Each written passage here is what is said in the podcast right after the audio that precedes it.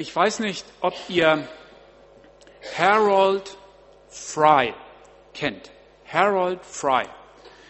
Das ist ein Rentner, der im Süden von England lebt und dort seine Pension genießt, bis er plötzlich einen Brief bekommt. Einen Brief von seiner ehemaligen Kollegin, die in einem Hospiz lebt im Norden von England und dort Krebs hat und wo das Leben zu Ende geht. Und sie wollte sich bei ihrem ehemaligen Kollegen verabschieden. Dieser Brief, das kann man nachvollziehen, hat diesen Harold Fry stark berührt und er hat versucht, eine Antwort zu schreiben. Es gelingt ihm irgendwie nicht so richtig. Er ist nicht zufrieden mit dem Brief, den er da irgendwie zusammengeschrieben hat. Und er traut sich nicht, ihn in den Briefkasten zu werfen. Und er geht immer einen Briefkasten weiter und denkt, ach, beim nächsten schmeiße ich ihn dann rein. Bis er sich tatsächlich auf die Reise macht und sagt, ich kann es ihr lieber persönlich sagen. Und er geht vom Süden, von England los, so wie er war, eigentlich wollte er nur zum Briefkasten, um oben im Norden seine krebskranke ehemalige Arbeitskollegin zu besuchen. Und was der unterwegs erlebt, das ist faszinierend, für mich war es faszinierend zu lesen. Einfach losgehen, ein Ziel vor Augen haben, welche Menschen er trifft. Ihr könnt euch das vielleicht vorstellen, wenn er irgendwann erzählt, ich bin auf dem Weg zu meiner krebskranken Arbeitskollegin, da bin ich zu Fuß unterwegs. Der hat jeweils die Herzen angerührt von den Leuten und denen das Herz aufgemacht und sie haben viel erzählt. Und diese Geschichte von Harold Fry ist für mich einfach so eine Faszination des Unterwegsseins. Das gibt andere Geschichten. Es gibt ein Buch, das heißt Chick, das handelt von jungen Leuten, die in so einem alten Lader quer durch Deutschland fahren. Auch faszinierend. Oder die Geschichte vom Hundertjährigen. Der ist mir vom Alter jetzt allmählich fast schon näher als Chick.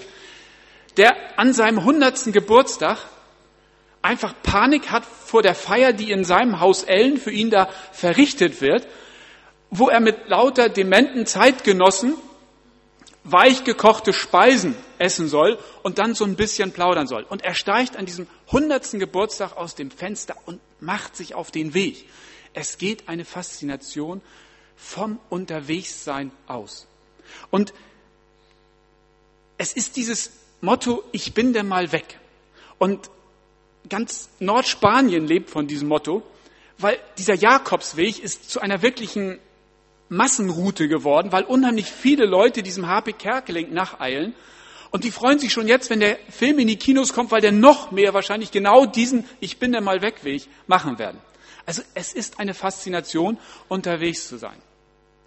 Und für mich hängt das auch viel mit dem Glauben zusammen. Unterwegs mit Gott. Darum soll es in dieser Predigt gehen. Ich möchte ein Stück weit da vielleicht auch Faszination wecken, mit Gott unterwegs zu sein. Und motiviert hat mich ein Vers oder ein, ein, ein Zitat von Dietrich Bonhoeffer, der hat gesagt, mit Gott tritt man nicht auf der Stelle, sondern man beschreitet einen Weg. Da geht sowas wie diese Faszination von dem Unterwegssein aus. Mit Gott tritt man nicht auf der Stelle, sondern man beschreitet einen Weg. Ich weiß nicht, wer von euch diesen Satz jetzt so einfach bestätigen kann. Stimmt, so erlebe ich das auch. Mit Gott tritt man nicht auf der Stelle, das geht unheimlich, das ist ein spannendes Abenteuer. Das ist wie wenn ich vom Süden von England in den Norden wandere. So spannend ist das. Ist das wirklich so? Erlebt ihr das so? Mit Gott tritt man nicht auf der Stelle, sondern man ist unterwegs. Manchmal denke ich mir, dass mit dem Glauben, mit dem Gott unterwegs sein, ist manchmal so, wie wenn man Zeug anzieht. Man hat sich mal was angezogen und hat das dann an. Ein Teil von einem. Aber zieht einen das voran? Eigentlich müsste Glauben doch sowas wie ein Magnet sein, der einen irgendwie voranzieht auf den Pol, auf das Zentrum der Dinge, wo eine Kraft von ausgeht, die uns voranbringt. Diese Faszination, mit Gott unterwegs zu sein, der möchte ich heute Abend ein Stück weit nachspüren und euch auch vielleicht ein Stück weit dafür begeistern. Und wir werden nach der Predigt das Lied singen, unterwegs mit Gott. Und vielleicht ist es so, dass wenn ihr dann die Predigt gehört habt, ihr dieses Lied einen Tick bewusster singt. Ja, ich bin auch unterwegs mit Gott Und das ist etwas, was auch begeistert. Dieser Vers oder dieser Spruch von Bonhoeffer stammt aus einer Meditation über die ersten Verse von Psalm 113. Da heißt es wohl denen, die ohne Tadel leben, dem Gesetz des Herrn wandeln, wohl denen, die sich an seine Mahnung halten, die ihn von ganzem Herzen suchen, die auf seinen Weg wandeln und kein Unrecht tun. Ich möchte euch von diesem längsten Psalm der Bibel, der insgesamt 176 Verse hat, Gunda hat das ja schon ein bisschen angedeutet, das ist eigentlich eine Zumutung. Aber die, der Schreiber des Psalms hat es nett gemacht. Der hat das in verdauliche Happen geteilt. In Achterhappen. Also immer acht Verse, beginnen mit jeweils einem Buchstaben des hebräischen Alphabets. So ist es für die Talmud-Schüler einfacher, das Ding auswendig zu lernen. Sie brauchen sich immer bloß zu merken, bei welchen Buchstaben bin ich und dann zwei und, und dann acht Verse auswendig zu lernen. Und acht mal 22, 176, schon was gelernt heute. Also es ist ein spannender Vers, ähm, wo man einfach merkt, da ist Leidenschaft dabei.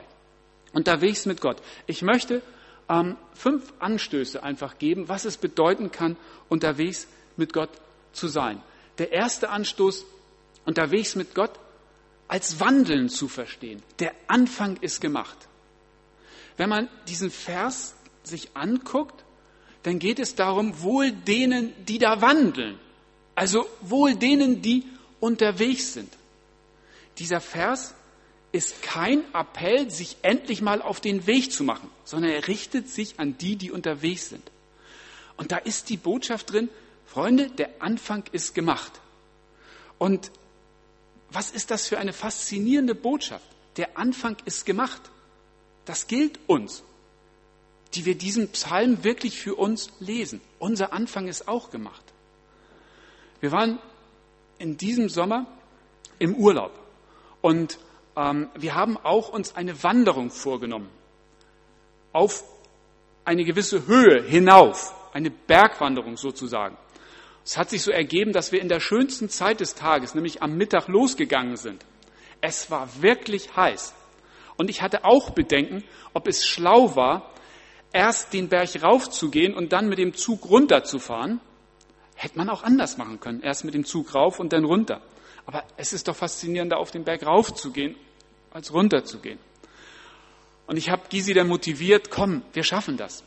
Und wir haben erlebt, was es bedeutet, der Anfang ist gemacht.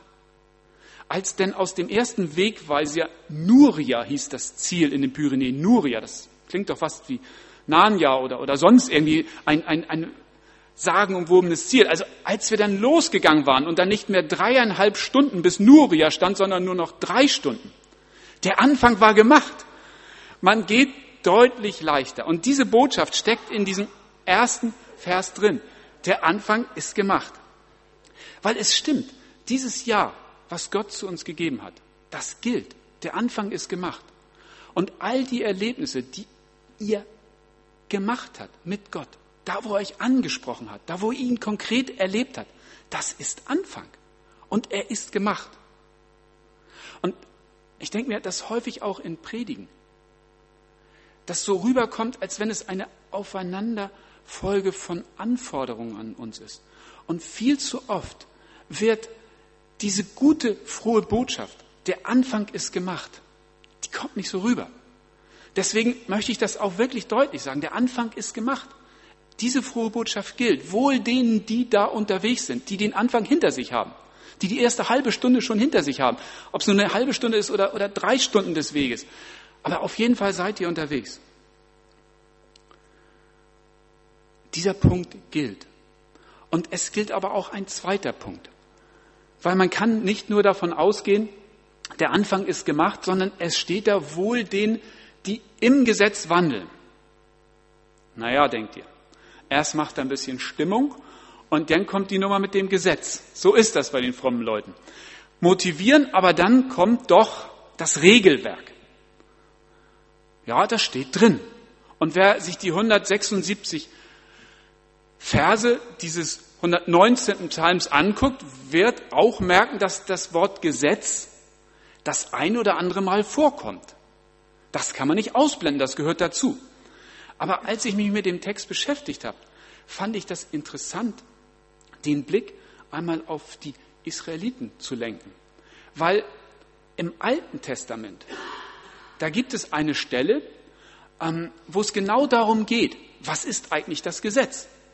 Weil wir müssen uns ja fragen, wieso wirkt Gesetz immer so uncool? Warum hört sich das für uns nicht so, nicht so forsch an, wie der Anfang ist gemacht?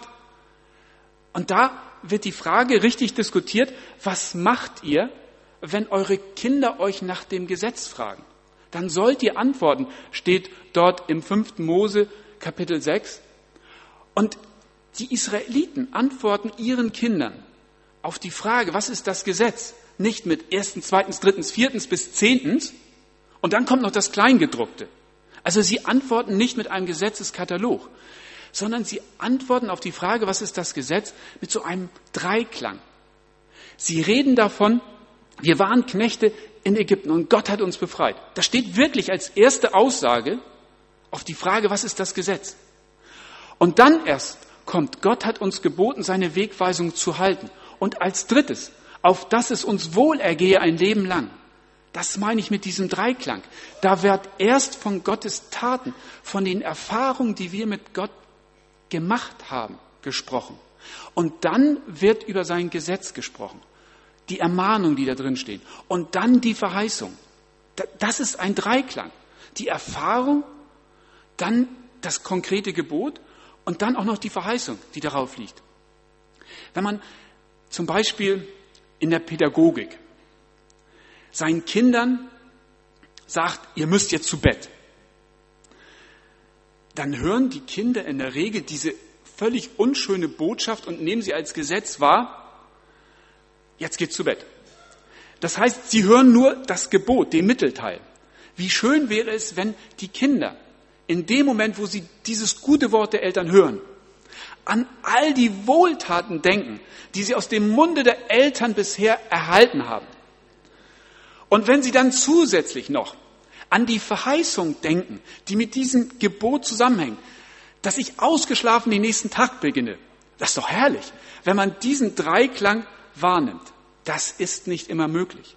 Aber so verstehen die Israeliten diese Sache mit dem Gesetz. Sie erinnern sich bewusst an das, was Gott oder was sie mit Gott schon erlebt haben. Sie erinnern sich bewusst an das, was er uns sagt und an die Verheißung, die dahinter steht. Wenn man das so versteht, dann finde ich, ist da überhaupt kein Bedrohungspotenzial in dem Satz, im Gesetz wandeln. Und dann noch ein kleiner, aber ganz, ganz wichtiger sprachlicher Hinweis. Da steht, im Gesetz wandeln und nicht unter dem Gesetz wandeln. Das ist für mich auch ein, ein, ja, ein Aspekt, der einfach auch eine gewisse Schönheit in sich trägt. Im Gesetz wandeln, eingebettet sein in das Gesetz. Und das ist das, was mit diesem Dreiklang gemeint ist. Das Gesetz ist eingebettet, ist mittendrin im Leben, in dem, was ich an Erfahrung mit Gott habe und in dem, was da an Verheißung ist. So kann man auch das Wort aus dem Kolosserbrief verstehen. Da steht, lasst das Wort Christi reichlich unter euch wohnen. Das, lasst das Wort Christi mit den ganzen Geboten und Gesetzen, die da drin sind, bei euch wohnen, bei euch eingebettet sein, Teil eures Lebens sein, Teil des Erfahrungsschatzes, den ihr mit euch rumtragt und Teil der Verheißung, die dahinter stehen. So wird das Gesetz auch nicht zu einer Zwangsjacke, die uns nur schnürt. Und so haben wir nicht nur den Mittelteil im Blick. Und der dritte Anstoß, den ich geben möchte, ist dieses Unterwegssein mit Gott als ein Weg des Wohlergehens zu verstehen. Da steht, es wird euch wohlergehen. Das ist dieser Verheißungsteil, der da drin steht. Aber das muss man sich natürlich auch nochmal deutlich vor Augen führen. Es ist jetzt allerdings nicht so platt, dass man sagen kann, die, die mit Gott unterwegs sind, den wird es wohlergehen. Dieser Automatismus, diese Einfachheit, das ist zu einfach. Dieses Wohlergehen, das weiß ich aus eigener Erfahrung, das ist ein tieferes Verstehen. Und Bonhoeffer in seiner Meditation über den Psalm hat da auch einen sehr für mich bemerkenswerten Satz geschrieben.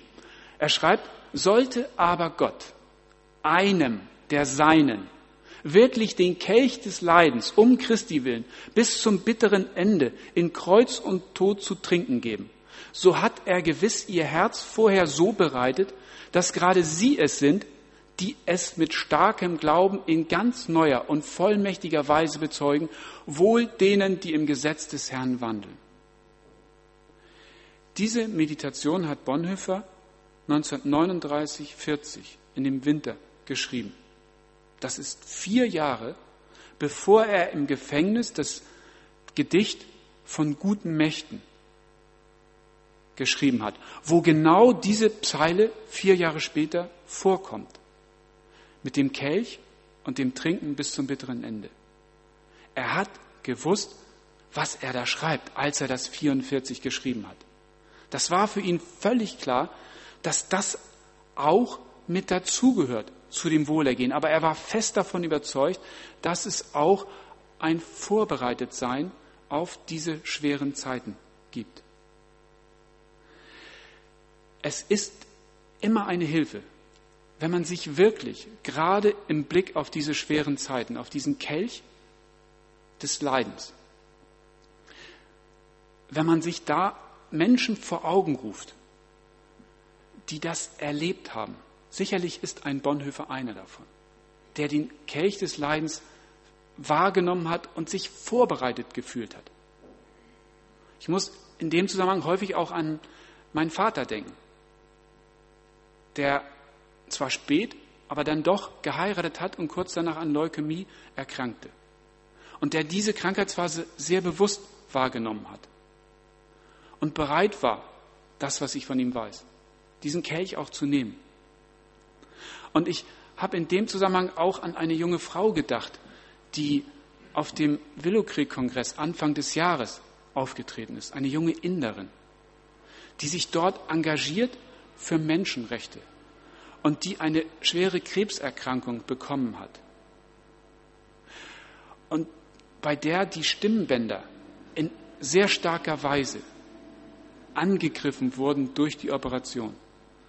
Und die dort vor den Tausenden auf dem Kongress eine ganz kleine, zarte Person mit einer extrem zarten Stimme, dieses Angegriffensein durch diese Krankheit, dann wirklich Bekanntheit, obwohl ich extrem schwer durch musste und über eine längere Zeit überhaupt nicht wusste, es ist überhaupt ein Wunder, dass ich überhaupt noch sprechen kann, aber dann mit einer ganz leisen, zarten Stimme setze ich mich weiter ein und ich weiß, Gott ist gut.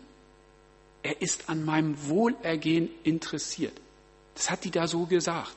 Und man hat sie abgenommen, weil da eine knisternde Spannung im Raum war. Es ist authentisch, wenn Menschen, die in schweren Zeiten sagen, Gott meint es gut mit mir und ich kann auch meinen Weg als Wohlergehen sehen. Ich weiß nicht, wie jeder einzelne von euch im Moment es erlebt, ob es eher der Kelch der Freude oder der Kelch des Leidens ist. Aber ich weiß, dass viele Menschen dafür zeugen und dass auch dieser Bibeltext dafür zeugt, dass Gott an unserem Wohlergehen interessiert ist. Wenn wir mit ihm unterwegs sind, dann wird es uns wohlergehen. Auch wenn wir manchmal die Art und Weise des Wohlergehens nicht verstehen. Ein Vierter Anstoß. Mit ganzem Herzen unterwegs sein. Es ist dem Psalmschreiber ein wirkliches Herzensanliegen, darauf hinzuweisen, hey, ihr müsst mit ganzem Herzen auf diesem Weg wandeln. Und wer unterwegs war, der weiß, wie schwierig es ist, nicht mit ganzem Herzen unterwegs zu sein. Und als ich darüber nachgedacht habe, war ich fasziniert, was uns unsere deutsche Sprache alles bietet an der Stelle. Mit ganzem Herzen unterwegs sein. Aber es gibt eben auch die Formulierung mit halbem Herzen unterwegs sein. Halbherzig. Das bietet uns unsere Sprache. Es ist bekannt, wir können halbherzig unterwegs sein. Und es gibt sogar die Alternative, herzlos unterwegs zu sein. Also herzlos lassen wir mal, das geht ja nun gar nicht aber mit halbem Herzen.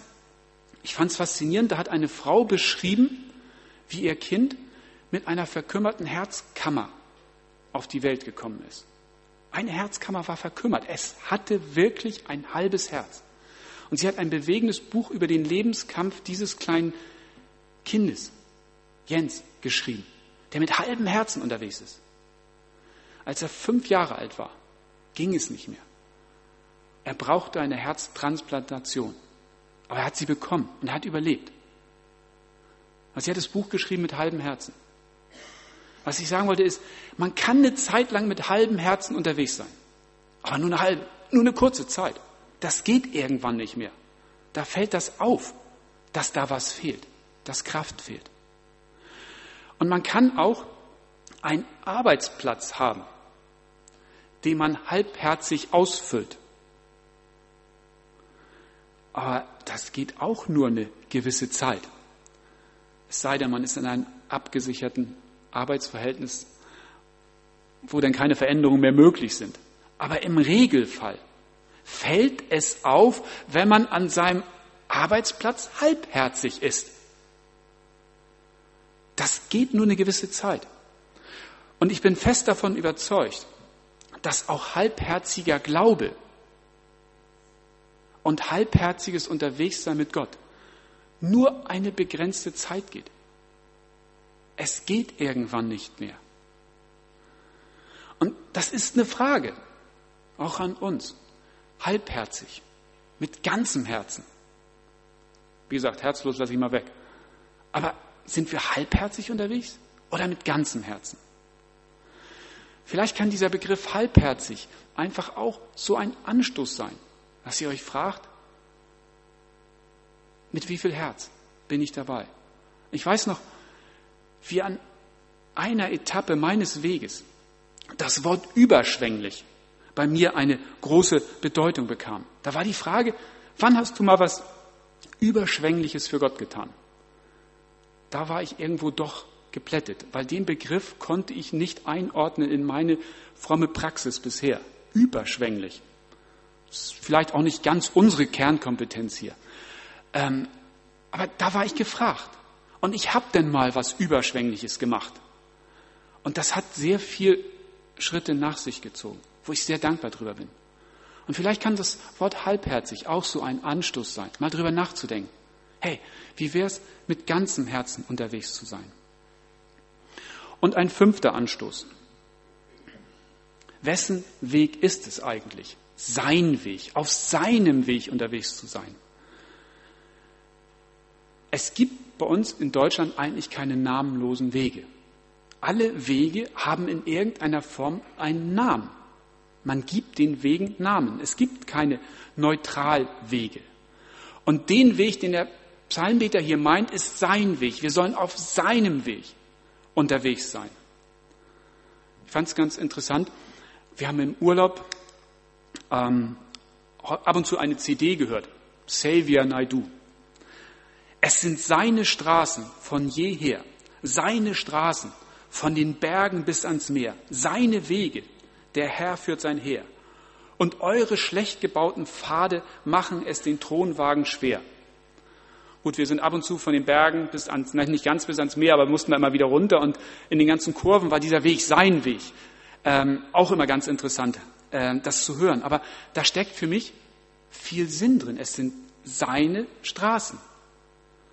Und auch Bonhoeffer hat dazu ähm, etwas geschrieben. Gottes Wege sind Wege, die er selbst gegangen ist und die wir nun mit ihm gehen sollen. Keinen Weg lässt uns Gott gehen, den er nicht selbst gegangen wäre und auf dem er uns nicht voranginge. Also das ist das Charakteristikum für seinen Weg, dass er diesen Weg schon vorgegangen ist. Er ist ihn vorgegangen. Damals im Alten Testament ist er auf dieser Reise dem Volk Israel als eine Wolkensäule vorangegangen. Und im Neuen Testament ist Jesus uns vorangegangen, hat einen Weg beschrieben. Und er ist mit uns unterwegs. Er ist vorangegangen und gleichzeitig mit uns unterwegs. Das ist das Charakteristikum für seinen Weg. Und ich habe tatsächlich den Eindruck, so wie es in dem Lied beschrieben ist, dass wir manchmal in der Gefahr sind, seine Wege etwas enger zu gestalten und dann in der Gefahr sind, dass es unsere Wege sind, die dann für seinen Thronwagen viel zu schmal sind. Wie oft sind wir in der Gefahr, seine Wege zu verengen, weil wir meinen, da muss man noch das und das rechts und links und angeboten und er hat einen weiten Weg vor uns, einen Weg, den er mit uns gehen will, einen Weg, wo der Anfang schon gemacht ist. Er hat einen Weg vor uns, wo das Gesetz eingebettet ist in Erfahrung und Verheißung. Wir sollen ihn mit ganzem Herzen gehen. Und es ist, wie gesagt, sein Weg, auf dem wir da wandeln. Und es wird uns auf diesem Weg wohlergehen. Vielleicht ist das einfach als Anstoß zu sehen, den eigenen Weg nochmal zu reflektieren und zu bedenken. Wohl denen, die ohne Tadel leben, die im Gesetz des Herrn wandeln.